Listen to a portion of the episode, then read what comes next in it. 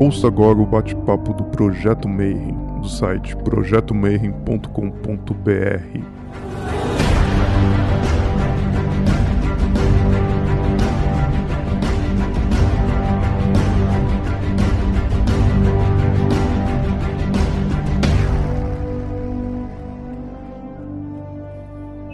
dia para você que é de bom dia, boa noite para você que é da boa noite, boa tarde se você recebeu o comunicado aí no YouTube, está entrando agora para assistir mais um vídeo. Então, o Bate-Papo Mayhem, ele começou como um simpósio onde a gente se encontrava, todo mundo pessoalmente para discutir, tomar uma cerveja e bater papo, mas como está cada um na sua casa, a gente teve a ideia de chamar o pessoal que está produzindo revista, livro, é, tem site, trabalha com todos os tipos de ordens, grupos, ordem religiosa, o que você puder imaginar. E hoje a gente vai falar sobre Telema. Eu não vou contar o que, que é, o nosso convidado vai explicar, mas hoje eu vou chamar ele é um dos, dos responsáveis pela abadia de Telema, aqui no Brasil. E a gente vai conversar um pouquinho sobre verdadeira vontade, faz o que tu queres e onde é que isso se interpõe e várias outras pegadas. Então, Antes de mais nada, Frater Roar, seja muito bem-vindo ao nosso programa. Boa noite, Marcelo. Obrigado.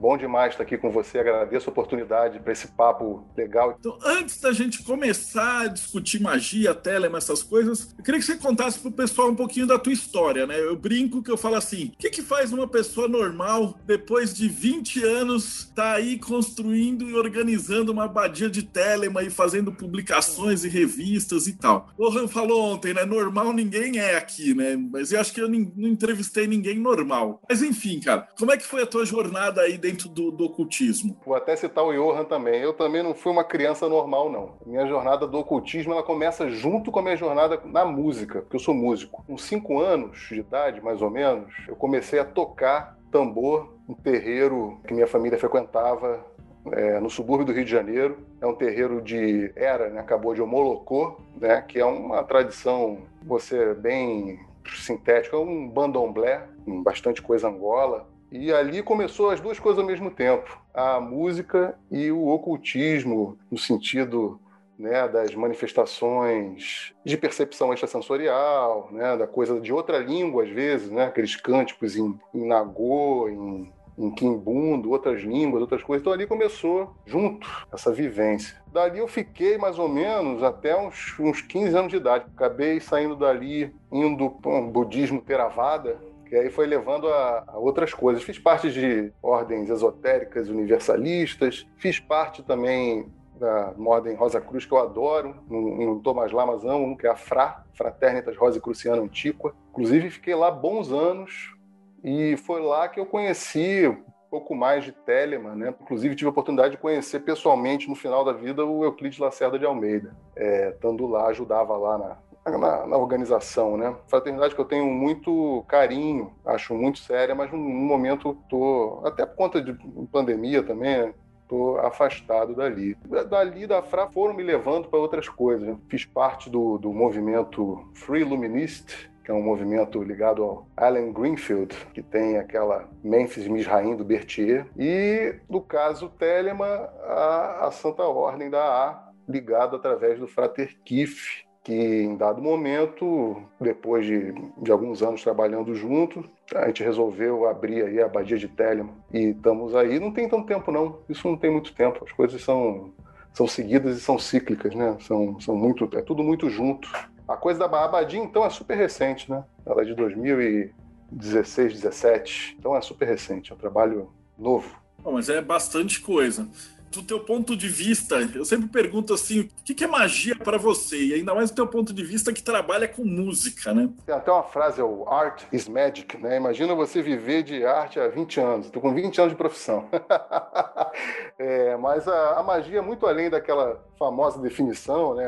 A arte de, de de modificar as coisas de acordo com a sua vontade, é um, é um, ela é um, um, modo de vida, né, gente? Ela é um modo de proceder, é um modo de você encarar o mundo e de você realizar pequenas frações da sua vontade, até que você consiga realizar a sua verdadeira vontade, que é a transmissão pura, né? Algo que todo mundo, todo magista é, busca de certa forma. Eu não penso na magia ou na verdadeira vontade como aquela ideia de harmonia total, todos os meus problemas se acabaram, não vai ter mais conflito, não vai ter. Não, a gente está encarnado, a gente está cantando de discos, Malkut, ACA, Eion de boletos. Então, os boletos vão continuar chegando até que a gente faça a nossa grande festa. É, a gente ia, ia discutir né, essa dicotomia entre o faz o que tu queres, a de ser tudo da lei, versus o o que, que você quer? Então, o que, que é a verdadeira vontade dentro desse que você acabou de mencionar? Essa aí é, é muito engraçado, já entrando no tema da, da, nossa palestra, que essa ideia é um pouco mais contemporânea de Telemann,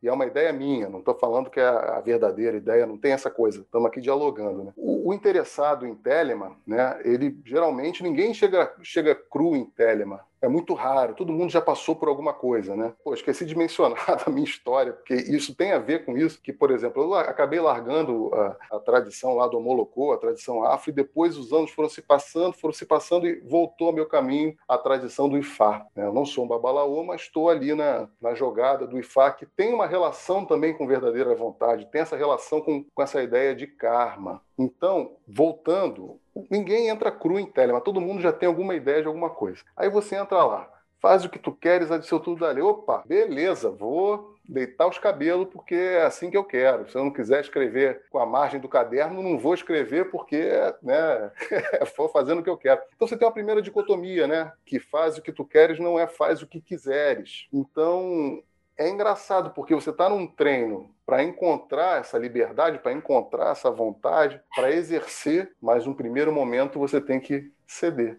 Ceder, a, não a vontade alheia, mas ceder a um, a um, treinamento, ceder a alguma educação do ego, né? alguma educação desse primeiro desejo, porque uma coisa que eu sempre brinco conversando, seja em instrução com amigos, a gente tem vontade né, de dirigir. O desejo é de dirigir o Honda Civic. Eu tenho vontade de tomar uma cerveja.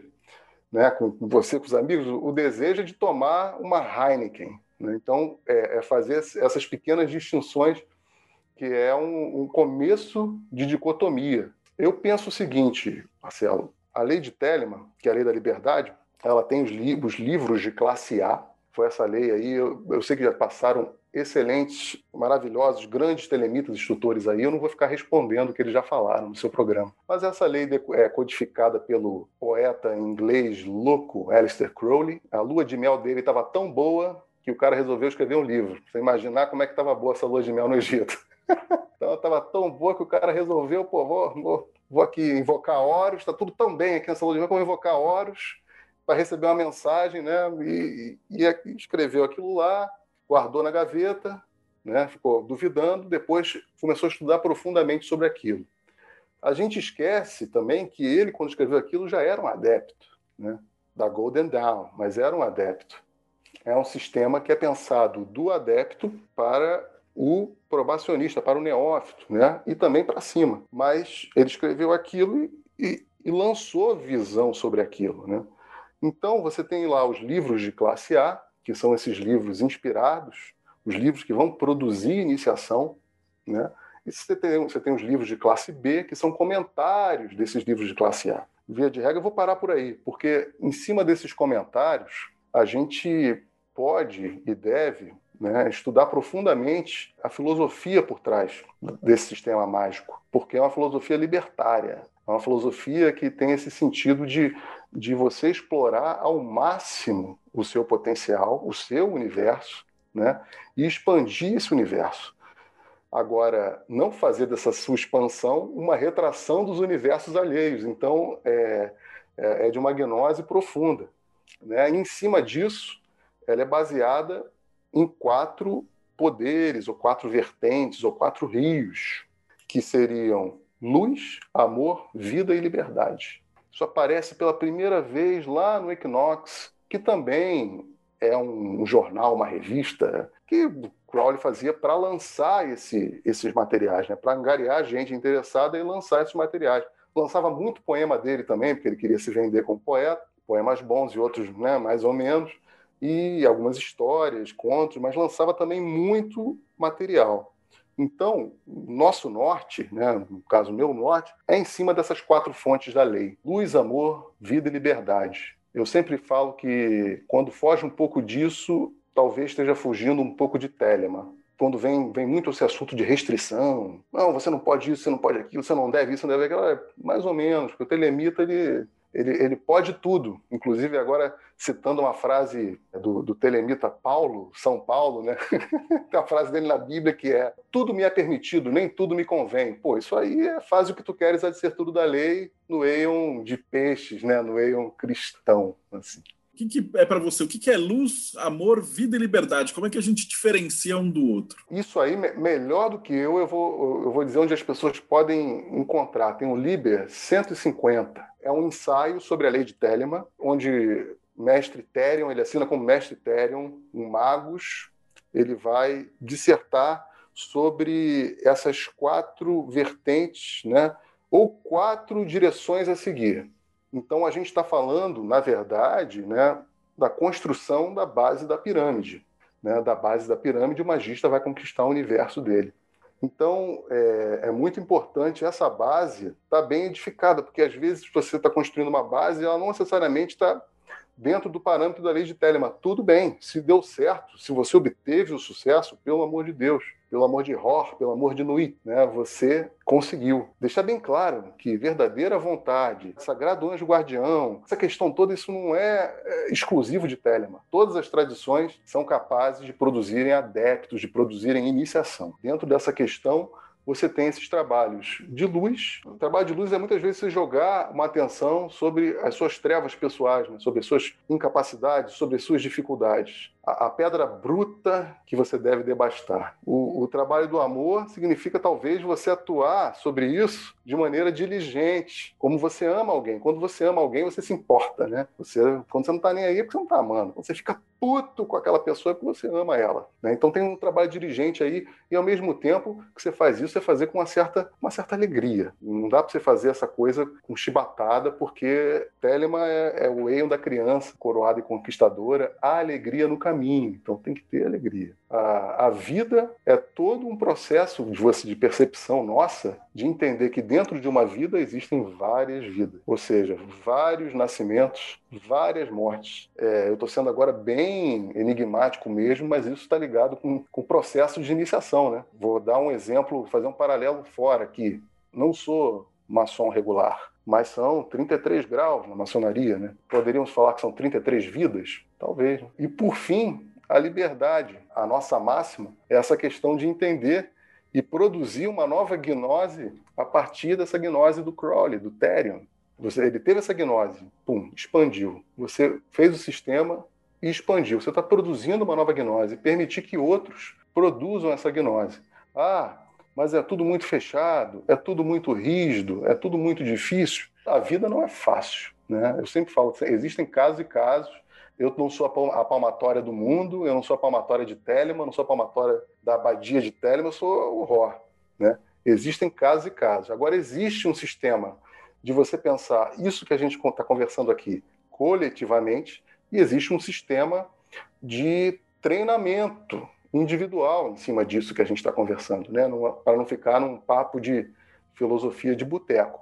E aí, levando, por exemplo, luz, amor, vida e liberdade para uma questão coletiva, em Telema, o que a gente pode pensar? Poxa, a gente pode pensar numa comunidade telêmica mais unida, é, que dialogue mais, né? que debata as suas diferenças, que apoie um ao outro, que faça projetos juntos, que viva as dificuldades juntos, que tenha uma certa rede de apoio mútuo. Não estou falando de mutualismo, estou falando de apoio. Eu acho que, que a gente tem muito a aprender com, com tudo que está aí, com tudo que já está bem pré-estabelecido. Então, a minha, a minha visão ela é mais de inclusão do que de exclusão nesse sentido. E o trabalho individual, totalmente de foco na percepção. É, você mencionou a percepção e treinamento, mas eu vou ter que abrir um parênteses antes me conta um pouquinho da história da abadia, porque você falou do treinamento, beleza. Você recebeu um treinamento e pá. E aí, em algum determinado momento, você decidiu, o que você vai me contar agora como é que foi, ensinar outras pessoas. E aí tinha que ter um método. Então, treinamento por instrução, é, de um para o outro e tal. E o que isso tem a ver com a percepção, que é, é o teu ponto de vista? Então, você, você montou a abadia para ensinar um determinado ponto de vista de, de passagem do método. Primeiro de tudo, como é que foi a história de montar essa, esse grupo para instruir outras pessoas? A abadia, ela é uma, um fruto né, de, uma, um certo momento de um treinamento que eu estava tendo dentro da, da Santa Ordem da A. E aí, a partir do momento que eu tive um, um êxito nesse treinamento, vamos deixar assim, e aí comecei a conversar e a prospectar com o meu instrutor, então, a possibilidade de abrir uma abadia no sentido de ser uma casa, um espaço seguro para telemitas, né? Onde a gente pudesse falar de instruções, é, talvez coletivas, cursos, ritos, não dentro de uma estrutura iniciática de uma ordem. Eu penso mais numa coisa, por exemplo, como o College of Telemann, ou como a versão brasileira que eu gosto muito, que é o Kalen, embora o Kalen não seja ligado a linha, não seja ligado oficialmente à linhagem, enfim, eles fazem uma, uma diferenciação. A gente não, a gente é ligado oficialmente a essa linhagem, a linhagem 100% brasileira e que a gente tem muito muito orgulho, sabemos das, be das besteiras, mas sabemos também das, das, vitórias. A vida, se você não reconhecer as dualidades da vida, como é que você vai crescer, né? É, você cresce resolvendo seus problemas, né? A vida é para frente. Eu sempre costumo brincar, a vida é para frente, gente. Tem que produzir e, acima de tudo, criar um, um, ambiente, Marcelo, seguro, um ambiente seguro de troca de ideia, seguro da pessoa poder se expor, dela poder é, perguntar o que ela quiser, fazer os trabalhos, é, realizar a coisa. Então, por exemplo, o trabalho da abadia tem essa parte interna, que é a parte da Santa Ordem, que é igual a todo mundo, segue Liber 185, Liber 13, segue a questão total. E tem a parte externa, que funciona o quê? Existe um núcleo de instrução telemita, chamado NUIT, que é como se fosse uma, uma escola, a gente faz eventualmente cursos, por enquanto eles são todos gratuitos, porque a gente consegue, a gente gosta de pensar assim democraticamente, agora não quer dizer que quando a gente tiver é, alugando um espaço, né? Então a gente não vai cobrar, vamos cobrar sim, tem que ter. Tem a parte da editora, na qual a gente está reeditando e lançando livro, né, que a gente considera importante. E temos essa parte também da eclésia gnóstica, que é uma novidade, porque é muita gente procurando para entrar no, no, no sistema de, de treinamento e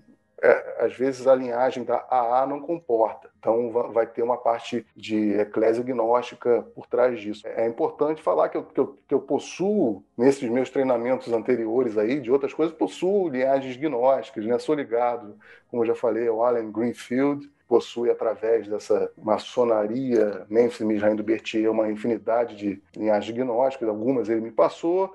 Sou sacerdote também da EGNU, né, que é a Eclésia Agnóstica Universalis, baseada nos Estados Unidos. E, mediante essa minha experiência, a experiência agnóstica do Frater Kiff, a gente montou um sistema. Por enquanto, em tempos de pandemia, ele está funcionando ainda muito experimental, ainda estamos pensando, porque você não tem como montar uma eclésia agnóstica 100% digital. A eclésia tem que ter os sacramentos, tem que ter o encontro, né? tem que ter o ágape, tem que ter essas coisas, mas no primeiro momento a gente está engatinhando nessas questões. Então acredito que para o ano que vem, é, essa, essa coisa, esse sistema deve estar mais andando. Você falou muito da, da, do foco na percepção. Então, pelo teu ponto de vista, a treinamento é sem percepção, você não, não vai realizar a ciência ou a arte de mudar a mudança. Então, me explica um pouquinho como é que é esse teu foco nessa palavra, né? Percepção. Percepção é uma palavra tão importante que é. Eu sempre brinco com, com alunos e amigos. Na minha cabeça, eu acho que na cabeça de todo artista, todo mundo é um artista em potencial. Todo mundo é um músico, todo mundo é um pintor, todo mundo né, é um escritor. Isso é, é uma coisa que é, é, é tão certa quanto quanto 2 e 2 é 4. Depois a gente vai falar desse, desse assunto também. Mas a, porque o trabalho do artista, e aí o mago é um artista, é um trabalho sempre de percepção. Sabe que eu falo isso? Porque as pessoas falam, nossa, você você pô, tem o dom. Tudo bem, tem a coisa do dom, mas o dom é 10%. 90% é um, é, um, é um trabalho de você se aperceber das sete notas musicais, por exemplo. Se todo dia você começar a cantar é, Dó, Ré, Mi, Fá, Sol, Lá, Si, Dó, todo dia você começar isso, daqui a um mês você vai estar cantando melhor.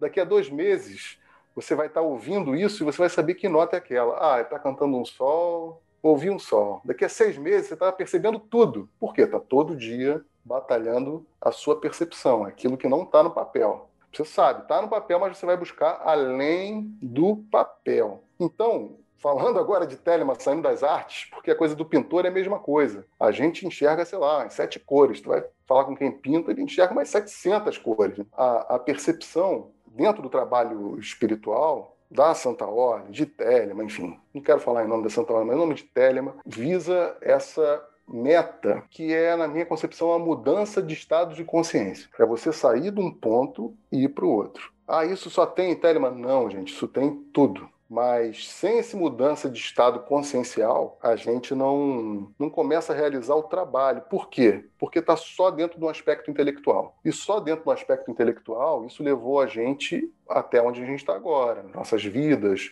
os nossos empregos, as nossas realizações físicas. Mas as realizações integrais, espirituais, aí você precisa de ter um, um foco diferente né, essa percepção. Agora, o que muita gente pergunta é, pô, tá legal, mas o que é essa mudança de estado consciencial? O que é esse ponto de vista consciencial? Eu tenho a crença de que quando a gente pega o glifo da árvore da vida, e vai ser muito bom a gente debater isso, porque você é um, né, um estudioso disso também, eu tenho a concepção que a gente está em, em Clifford, estamos nas conchas.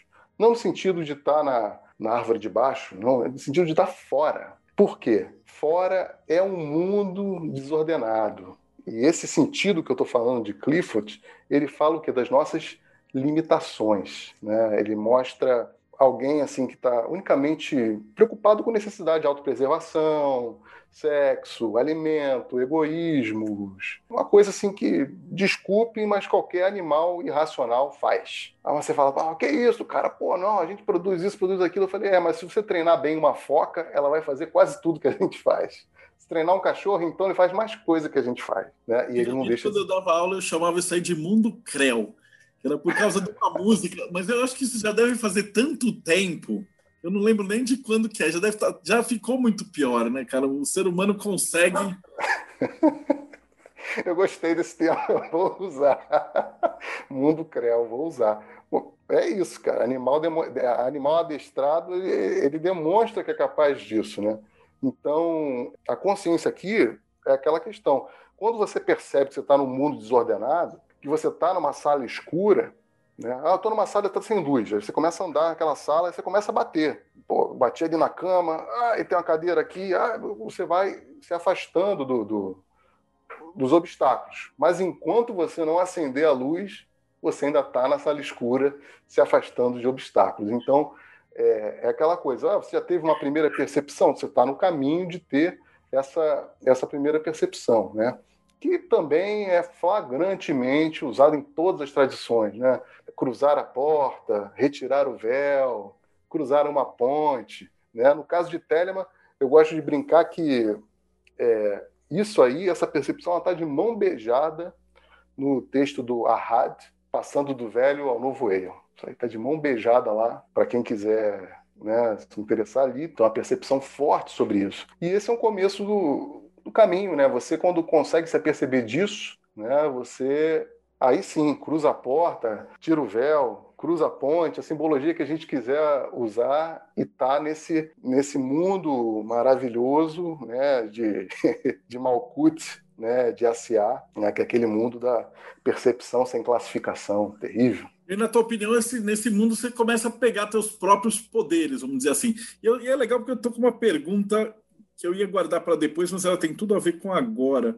E o Ed Nelson ele fez, considerando a tua carreira como músico, você podia comentar onde é que a tua jornada magística começou a direcionar teu trabalho artístico? Porque também todo mundo pode ser um músico, mas tem uma hora que você olha e fala, puta, esse cara é um músico e esse cara é um músico. E, e ele coloca o que a gente chama de verdadeira vontade, que é o que eu tô vendo em você e que eu vejo nos meus convidados. Quando você começa a falar, o olhinho brilha. Então, essa que, é, que se percebe que o cara realmente põe o coração no que ele está fazendo. Né? Eu, durante anos, eu fui aquele músico, famoso músico profissional. Tive formação de, de, de faculdade, é, formação é, sinfônica, tocava em orquestra, aquela coisa. O que aparecesse na frente eu tocava. Com os anos foram se passando, né, e eu trabalhei sempre, eu tenho, tenho uma sorte, eu sempre trabalhei com música brasileira. Não sei se vocês gostam, mas eu adoro. Sempre trabalhei com música brasileira, assim. Né? E tive sorte de rodar o mundo tocando só música brasileira mesmo. É, é mundo, um, rodar o mundo. E vi a, o poder e a força que a música brasileira tem de transformar as pessoas, não só no Brasil como no mundo. Pessoa que se solta. É engraçado, aqui todo mundo é, né? Todo mundo aqui é carinhoso, é afetuoso é extrovertido. Cara, a gente vai para a Europa, todo mundo é frio, é duro, é retraído. Né? Na Ásia, então, muito mais. E na hora que você começa a tocar música brasileira, as pessoas elas ficam com uma euforia, com uma alegria. E, e aí eu fui estudando essa questão, comecei a, a, a sintetizar, sistematizar. E o que eu vi como esse ponto-chave foi um momento que eu, que eu pensei assim, cara, eu, eu, eu juntei um material muito legal, escrevi um livro e lancei esse livro. Então, esse foi um ponto-chave que eu não, não saí da minha. Tá aqui, meu livro, para quem for bater. Se tiverem bateristas aqui, ó, livro Samba de Bateria, saiu pela editora Tipografia Musical, aí de São Paulo. Muitas partituras, muita história, mas foi um ponto de, de, de virada, sabe? De eu poder passar para quem quer também um pouco dessa experiência, né? um pouco dessa vivência. E antes de eu passar para a próxima pergunta, você falou que quando você cruza tal e entrou na árvore, você tem as árvores. Mas tem muita gente que está acompanhando a gente que também não, não é telemita. Não... Fala um pouquinho do que, que é, que, que são essas quatro árvores. Ah, sim, é.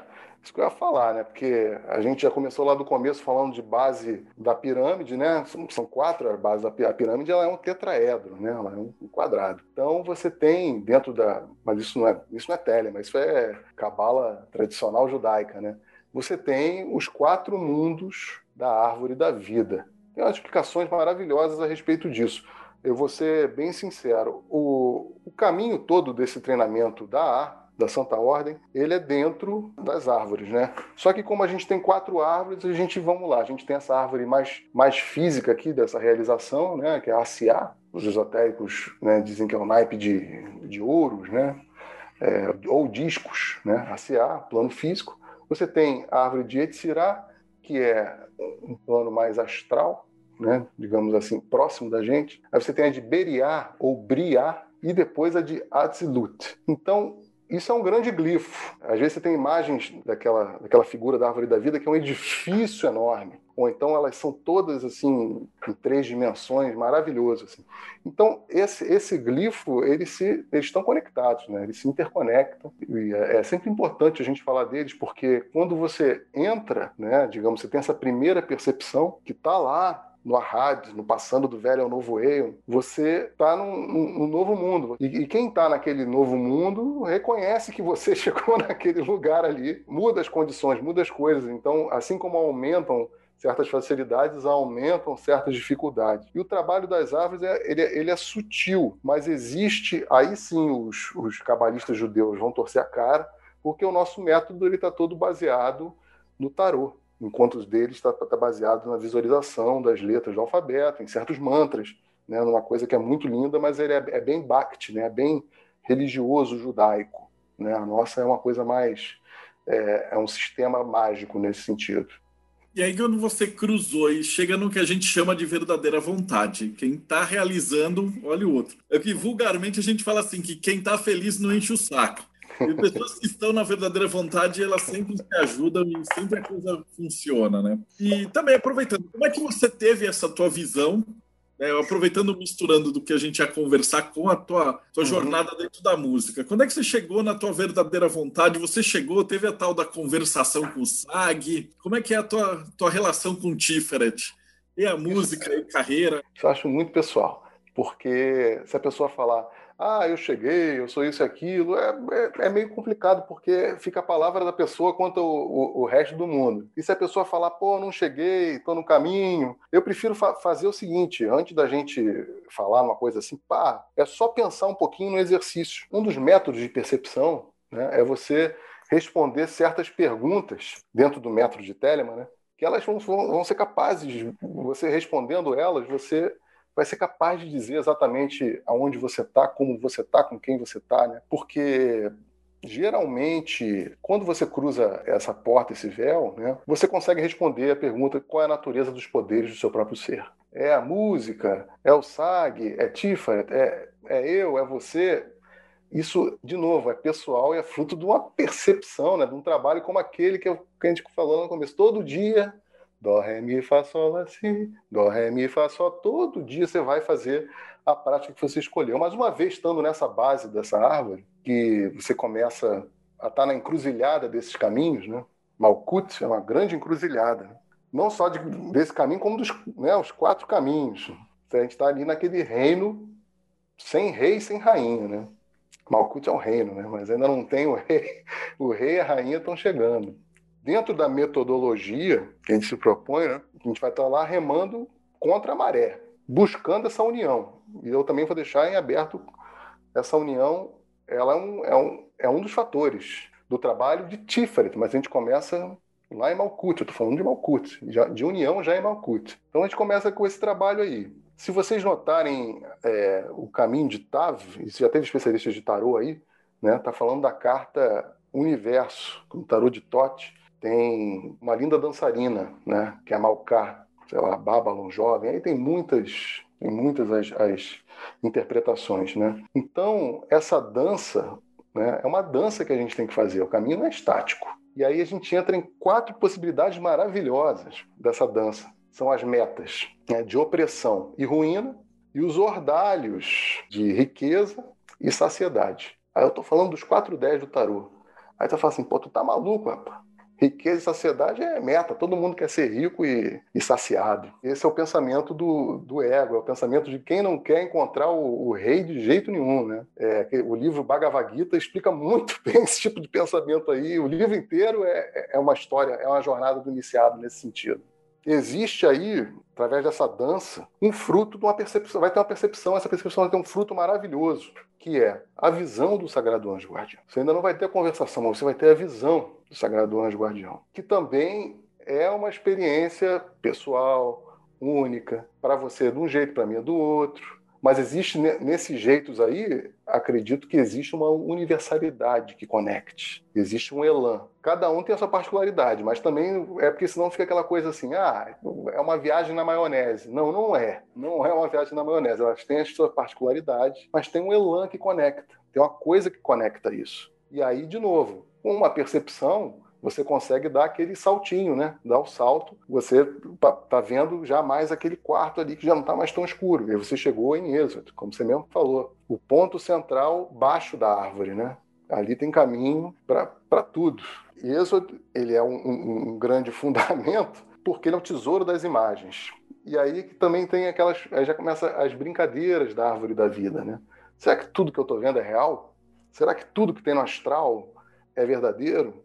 É engodo, como é que eu faço, como é que eu não faço, é um outro treinamento. Eu, eu quero chegar num, num, ponto importante, Marcelo. O que, que, o instrutor faz dentro disso? Né? O instrutor ele dá toques, o instrutor leva pela mão, o instrutor ele é uma testemunha. Óbvio que ele vai dar um toque ou outro, mas ele é só uma testemunha. Né? O trabalho que vai fazer você, né? você, óbvio, você pode fazer isso de uma forma carinhosa e atenciosa e pode fazer isso de uma forma é, grosseira. Né? Aí depende, depende do tipo de pessoa que você é, depende de uma série de coisas. Eu acredito que a gente está em 2020, pô, tá todo mundo passando por uma dureza que é essa de estar tá em casa, todo mundo com ansiedade. Então, eu, eu sempre sou a favor da educação e do, do carinho, porque depois volta para a gente tudo isso dobrado.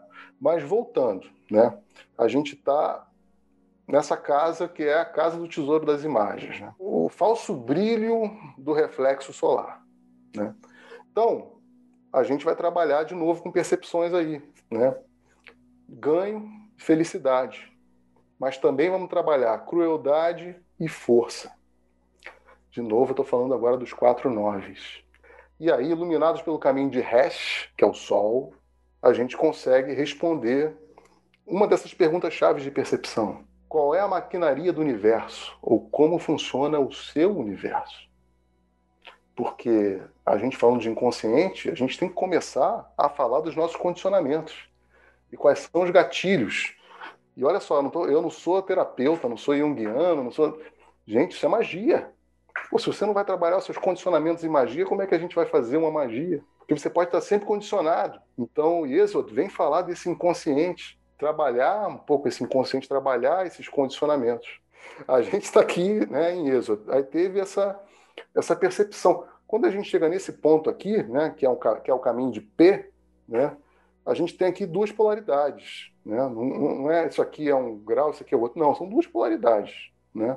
Uma representa a água, a outra o fogo, mas é como se fosse uma coisa só, porém não é. Então a gente chega na glória, que é o elemento água, né, repousando sobre o ar, Mercúrio. E aí a gente tem toda aquela gama dos deuses mercuriais, do qual eu tenho certeza que eu e muitos aqui adoram. Por exemplo, o nosso querido Exu Elebara, que é o grande deus mercurial. Ah, mas você vai, botar os deuses africanos dentro da, da, da cabala? Já calma, calma. Não, estou só falando de coisas ligadas a gente. Né? Porque essa conexão é, é, eu acho importante.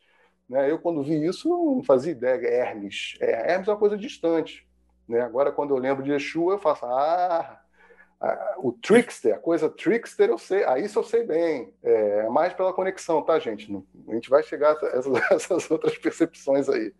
Né? Então a gente vai ter que começar a lidar né, com esse caminho de pé, caminho de pé, que é, que é a torre, que é uma coisa complicada mesmo, porque a gente vai ser acossado, acossado por interferência, pela indolência, né? e a gente vai ter que se agarrar na prudência e na celeridade, de novo, os quatro oitos. Isso, esse trabalho vai dar, vai propiciar a visão do esplendor, e acima de tudo, tá?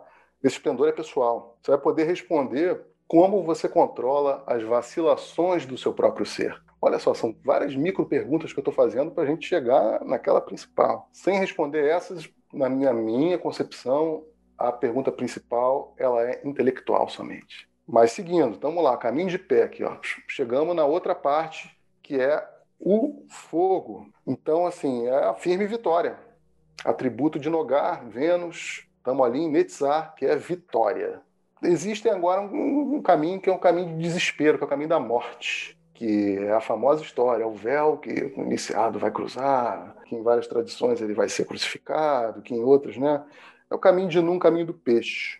Mas toda morte ela vai levar ao quê? A um novo renascimento, a uma nova vida, a uma nova concepção. Toda oscilação que o sucesso ilusório, o esforço instável, o sucesso incompleto vão estar sempre dependurados por um fio de valor. E aí eu estou falando dos quatro sets vai ser uma pergunta braba dessa, que é como eu posso obter o controle das atrações e repulsões do meu próprio ser? Ou seja, a gente em Netzar vai estar falando de antipatia e simpatia. É um assunto muito complexo porque digamos que seja a, a, última garra do nosso ego, né, da nossa personalidade, ego no sentido de personalidade, né, persona, máscara. E a gente tem que lançar um olhar profundo sobre isso, para depois nesse nesse ponto, nesse ponto a gente fazer o trabalho que em várias tradições é chamado de acender a lâmpada. O que, que eu estou falando aqui? Eu estou falando de purificação, eu estou falando de equilíbrio. E nesse trabalho de acender a lâmpada é o controle das aspirações. É um resultado grande para uma jornada grande que é algo que você vai ter aí três caminhos à frente: caminho da morte, caminho do, do diabo e o caminho da arte. Num Ein Samek. Você vai realizar um trabalho, que isso não é novidade para ninguém, o trabalho está lá em Liber 8, congresso com o Daimon, e aí vem a pior parte, a espera. As, como disse a música, a espera é difícil e eu espero cantando. Né? Isso acho que era uma timbalada dos anos 90, para vocês verem como eu sou velho. Porque espera, você faz tudo e aguarda.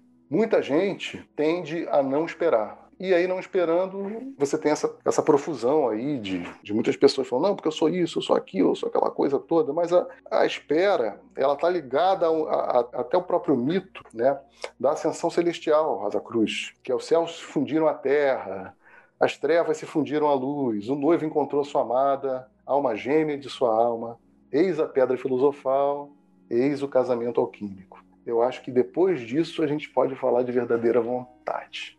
Já vai ter uma noção de como é que chega e praticar. É curioso que você descreveu ah, o caminho dentro da maçonaria, embora 99 maçons não, não consigam enxergar isso. Eu recomendar para o pessoal, vou colocar na tag aquilo que a gente estava conversando antes de começar a gravar, que a gente põe a tag dos, dos assuntos discutidos. Essa que eu acho que é a parte que vai ficar bonito dessas conversas. Eu tenho uma pergunta, na verdade eu devia ter feito um pouquinho antes que o Bruno fez sobre, na tua opinião, quando e como que acontecem os ordalhos? Na minha opinião, os ordalhos eles são provas de natureza espiritual. Então, por exemplo, viver no Brasil agora, no momento, pode parecer um ordalho, mas não é.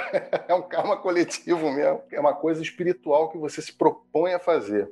Você se propõe a realizar algo espiritual, aí vão começar o, o, os ordalhos, né? E os ordários, eles são provas, assim, sobre, sobre os ordários tem coisas que não dá pra gente falar, porque no IT fala lá, sobre os ordários, eles são cegos, eu não vou falar nada. E nem existe comentário a respeito. Existem provas espirituais, ponto, tá? Ah, mas pô, Telem é muito chato, existe provas espirituais de ordário. Cara, o ordário tem tudo. O ordário, assim, tem tudo. É óbvio, em algumas coisas você pode, você pode também ter um instrutor que te dê ordários, que te dê provas, que te dê, né? Agora, qualquer caminho espiritual, como você mesmo falou, até na maçonaria também tem ordários, né? Muitas vezes a pessoa me pergunta, pô, qual é a primeira prova que, que você é um iniciado. Ou saia da casa da sua mãe e do seu pai. Vai viver a sua vida. Eu sei que agora, em momentos de, de, de pandemia, está difícil, mas a primeira prova iniciática de alguém deveria sair da casa dos pais. Seria viver a vida por si mesmo. É difícil pra caramba, fica tranquilo que o, tem, tem músico que consegue. Então, assim, se um músico, que é quase um vagabundo, consegue, imagina quem trabalha, né, gente? Ó, tem uma outra pergunta aqui do Ederson, ele fala assim, duas perguntas. Então, tendo em vista a tua experiência com Telemann, se tratando de Brasil, que característica te apontaria como específica de um trabalho telêmico tupiniquim? E eu ainda coloco um negócio a mais, porque você tem a visão de quem veio já de uma Umbanda, um bandomblé. Uhum. Então já é uma visão espiritual, que às vezes você pega o. o eu, eu, entrevistei alguns telemitas que eles falam assim: eu era ateu ou eu sou agnóstico. Então, você acha que isso muda na, dentro da tua visão e como é que você enxerga o panorama te, telêmico atual? Cara, isso muda muito na minha visão, muda muito, porque você não tem. Inclusive, eu acho que falta essa questão toda para Telemann, Marcelo, que é como o Telemann diz que é o iluminismo científico, eu tenho um certo problema com, com, com os iluministas, porque os iluministas vieram muito para cá e largaram o corpo. Muitas dessas percepções que eu estou falando, gente, é coisa que você vai sentir com o corpo. Né? O corpo tem que estar tá presente em Telemann. O corpo está muito mais presente se você pegar na OTO, talvez. Né? Deveria estar tá mais presente na A. E, e essa é uma coisa que eu, que eu, eu faço, eu pego, eu, eu sempre fiz.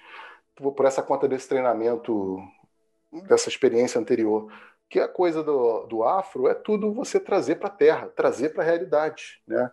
É, você vai, o que, que você vai assentar? Você vai assentar a realidade ali. Mas isso tem magia também, é que às vezes falta é, é, as pessoas concatenarem que, por exemplo, um pantáculo é um assentamento pessoal. Né? Você vai colocar ali as coisas que fazem sentido para você, para assentar mais aquelas energias, para que você se assente mais e, assim, trazer essas realidades para um corpo. A gente está aqui num corpo, tendo que alimentar o corpo. Mas eu sou muito fã desse da gente pensar seja qual for o sistema, de um jeito brasileiro. Muita gente fala assim, pô, não, mas você vai criar um banda telêmica? Eu não vou criar nada, porque eu acho que um banda telêmica até já tem. Né? Um dia me convidam para ir em uma, não sei. Mas são coisas que eu fico mais interessado como pesquisador do que do que como é, eu não sou telemita daquele legislador, sabe? Sou experimentador. Então, o jeito brasileiro de trabalhar telema é você trazer para suas realidades certas coisas, sabendo que a gente não é, não somos ingleses, não somos americanos, certas coisas. O Crowley nunca correu da polícia, né? Crowley nunca foi na roda de samba. Vamos começar por aí. Ah, eu acho que ele adoraria.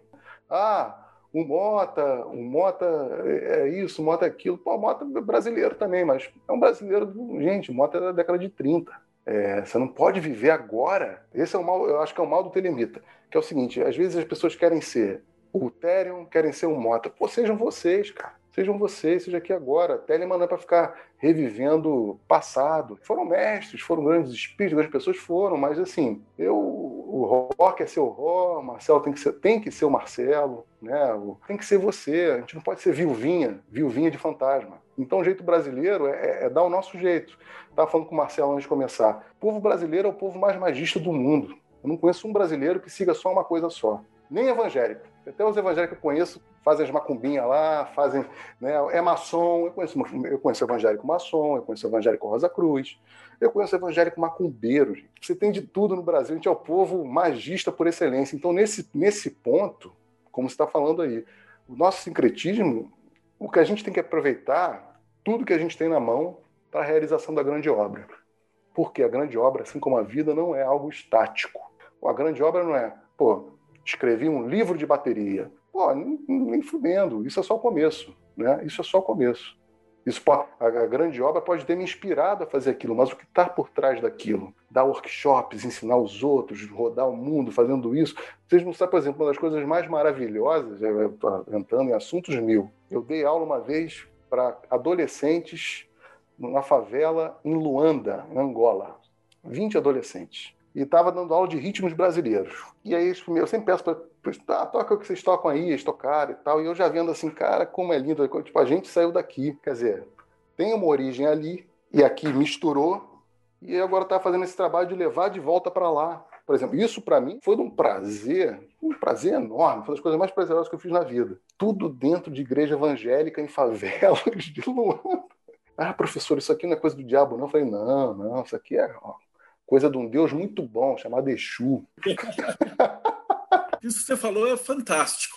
Eu entrevistei a Luísa, que ela também é da Umbanda e tal, é médica, uhum. e aí ela se realiza quando ela entra no helicóptero e vai para o meio da Amazônia para descer para ajudar as tribos lá. Você vê que o olho brilha. Esse é, é o meu parâmetro para enxergar a pessoa, se ela está mesmo nessa, nessa grande energia da, da grande obra. E por falar em obra, né, a gente nem acabei perguntando, mas eu pedi até para você trazer os livros, vocês têm publicado não só o de bateria, mas de Telema também, né? Nessa coisa da abadia, é, um dos braços da abadia, só para lembrar todo mundo que isso que eu falei agora, gente, de, de dar aula é, na favela de Luanda, em Angola, para mim isso também é Telema, também é grande obra, também é magia. Tá? Deixar isso bem claro. Mas assim, voltando, a gente, quando começou, tinha essa dificuldade de achar certos livros de Telemann. Eu, quando comecei, então, era, cara, era, era aquela fase da Xerox, né? Eu comecei a pegar o começo dos PDFs, né? É a coisa da Xerox, é passada em Xerox e tal. A gente começou, assim que a gente iniciou, a gente fez um PDF público do livro Meu Verdadeiro Nome, do Euclides Lacerda, né? Porque a nossa, nossa linhagem ela é ligada ao Euclides Lacerda de Almeida, né? Marcelo Ramos Mota, Carl Germer, Ethereum, né? E aí vem para a turma que está viva aqui. Kif, eu, o Júpiter. E aí o primeiro que a gente fez foi o lançamento do Chamando os Filhos do Sol, é, em parceria com a Parcival, o queridaço Bruno. O né? Bruno, entrevistei ele, então é gente boa de tudo. Pô, cara. E foi o Chamando os Filhos do Sol comentado pelo Frater Kif, que teve uma vivência com Mota, né, mas muito mais com Euclides. Então esse foi o primeiro livro que a gente fez. O segundo livro, os segundos, né? O segundo e terceiro foram, foram foi esse aqui, ó, Ataque e Defesa Astral, também do Marcelo Ramos Mota, que saiu em parceria com a Sabedoria Arcana. Esse é o Equinócio dos Deuses também, Marcelo Ramos Mota. O intuito disso aqui, gente, era de poder né, de não ter mais aquele PDF, de poder ter o livro físico, quem gosta de livro físico, pesquisar. Às vezes tem gente que, acadêmico, tem que citar o ISBN na pesquisa, e agora pode. E temos também esse primeiro lançamento aqui, que é o Lado B da Besta, é uma coletânea do Pequenos Ensaios em Direção à Verdade, As Oito Lições de Yoga e O Coração do Mestre, com pequenos comentários nossos. Né? Esse livro aqui eu sintetizo que é uma das bases filosóficas de Telemann, né? que, que são os pequenos ensaios em direção à verdade. Muito pouca gente leu. E toda essa, essa loucurada que eu falei hoje, muita coisa você encontra aqui. Muito nesse caminho de, percepção, de ensaios filosóficos. Eu vou aproveitar que a gente está falando disso e vou adiantar. Nosso próximo lançamento para dezembro é o Liber 888, o Evangelho de St. Bernard Shaw. Provavelmente, quando esse vídeo for para o YouTube, ele já vai estar tá à venda. Então, se você precisar falar com a Abadia, que aliás é a próxima pergunta: como é que eu te acho?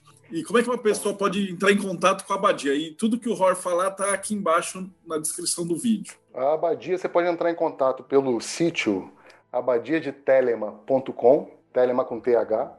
Você pode entrar também na página do Facebook, que é Abadia de Telema Het Hero, a gente tem um canal de YouTube também, que, que tem bastante coisa. Inclusive, estava até falando com você que a gente está iniciando um projeto de conversação a nível global com telemitas e pessoas ligadas à Telema, né, chamada é, 93 Minutes with, 93 minutos com. O primeiro foi com a George Albertus. O segundo, agora. Ah, o programa vai sair em janeiro, então já vai ter saído todo mundo. O, segundo agora vai ser com Lon Milo do Cat. Né? Os programas são hosteados pelo Frater Tete, grande parceiro que está ajudando no inglês, que o meu inglês ele, ele é bem baterístico e pouco mágico. Esses links estão aqui embaixo também na descrição. E a gente está quase chegando no finalzinho. Eu vou te fazer uma outra pergunta, que a gente geralmente uhum. só pergunta para o pessoal da Umbanda e das religiões, mas você tem uma visão mesclada de Telema e Umbanda e tal. Qual é a tua visão do pós-morte? Então, o que você acha que a gente tem que fazer aqui para viver uma vida boa, para que a gente possa adentrar nas pirâmides e seguir na nossa próxima vida? O que você acha que acontece depois que a gente é, morre? Essa, essa é uma ótima pergunta, né? Porque o, o telemita, o, o, sistema telêmico, esse é um gap no sistema telêmico. Esse é um gap no sistema telêmico, porque Crowley lançou poucas coisas a respeito da morte. Ele tem um livro chamado Sobre a Morte, que eu traduzi. Um livro não, um libre, né? um documentinho pequeno chamado Sobre a Morte, eu traduzi. Marcelo Ramos Mota fala alguma coisa em Ataque e Defesa Astral eu tendo a ter uma visão que eu, que eu, chego a concordar mais com eles, embora acredite.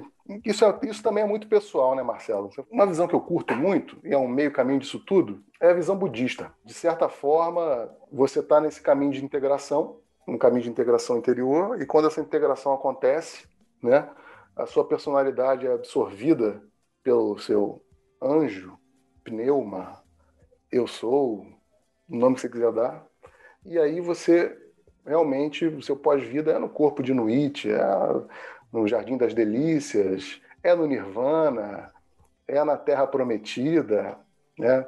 É no, no Orum, no Palácio de Olofin, né? ou é dançando em Oió com Xangô. Né? Mas quando isso não acontece, né? O, por motivos mil, aí a gente volta a, a reencarnar, mas sem aquela percepção, sem aquela personalidade ali. A personalidade morre. É isso que eu acredito, que a personalidade temporal vai morrer. Porque senão seria impossível as relações kármicas, assim, ia ser impossível. A gente ia ter laços kármicos eternos e, e isso não, não, faz sentido para quem, para qualquer sistema espiritual que busca uma iluminação, você está sempre preso com alguém lá atrás, né? Então eu, eu penso assim, mas eu, eu entendo o lado racional das coisas. Mas olha, como diz o livro da lei, a razão também é uma mentira. Também a razão é uma mentira. É, porque sempre vão existir outras, outras respostas lógicas e, e, e racionais. Né? Por exemplo, uh, qual a metade de 2 mais 2? Existem duas respostas lógicas e racionais a isso. Metade de 2 mais 2, se você me falar que é 3, você está certo. Se você me falar né, metade de 2 mais 2 é 2, tá, também está certo. Então, a razão também é uma mentira. Né? E existem lógicas por detrás da nossa lógica aqui, existem esses meandros. E para a gente fechar com a última pergunta, que conselho que você daria para um cara que está entrando agora na magia? Então, tem muita gente que está assistindo esses vídeos, assim, caiu de paraquedas aqui, ou, ou tá, o, o YouTube recomendou, e o cara uhum. chegou até aqui, né? Então, é, esse, esses áudios é difícil do cara chegar duas horas de conversa e bate-papo. Então, não é todo mundo que chega nesse ponto. Então, eu guardo o, o, o ouro para o final. Então, e que conselho que você daria para alguém que está começando e, e, assistiu a tua palestra até aqui? Meu conselho é muito simples. É, seja gentil, seja verdadeiro e se ame. Oh, fechou com chave de ouro. Rod, de coração, foi sensacional. E saiba que a Abadia é o que vocês precisarem do Projeto Mayhem para divulgar teus livros, ajudar em financiamento e tal. Só falar com a gente que a gente tá de braços abertos para você. E eu esqueci completamente, hoje eu estou sem copiloto, uhum. mas é, não esquece de dar like e seguir o canal se você ainda não fez, para não perder aqueles negócios tudo do YouTube. Mas valeu mesmo pela conversa. Eu que agradeço, Marcelo. Bom, e você que assistiu até agora, então muito agradecido e até o próximo Bate-Papo Mayhem.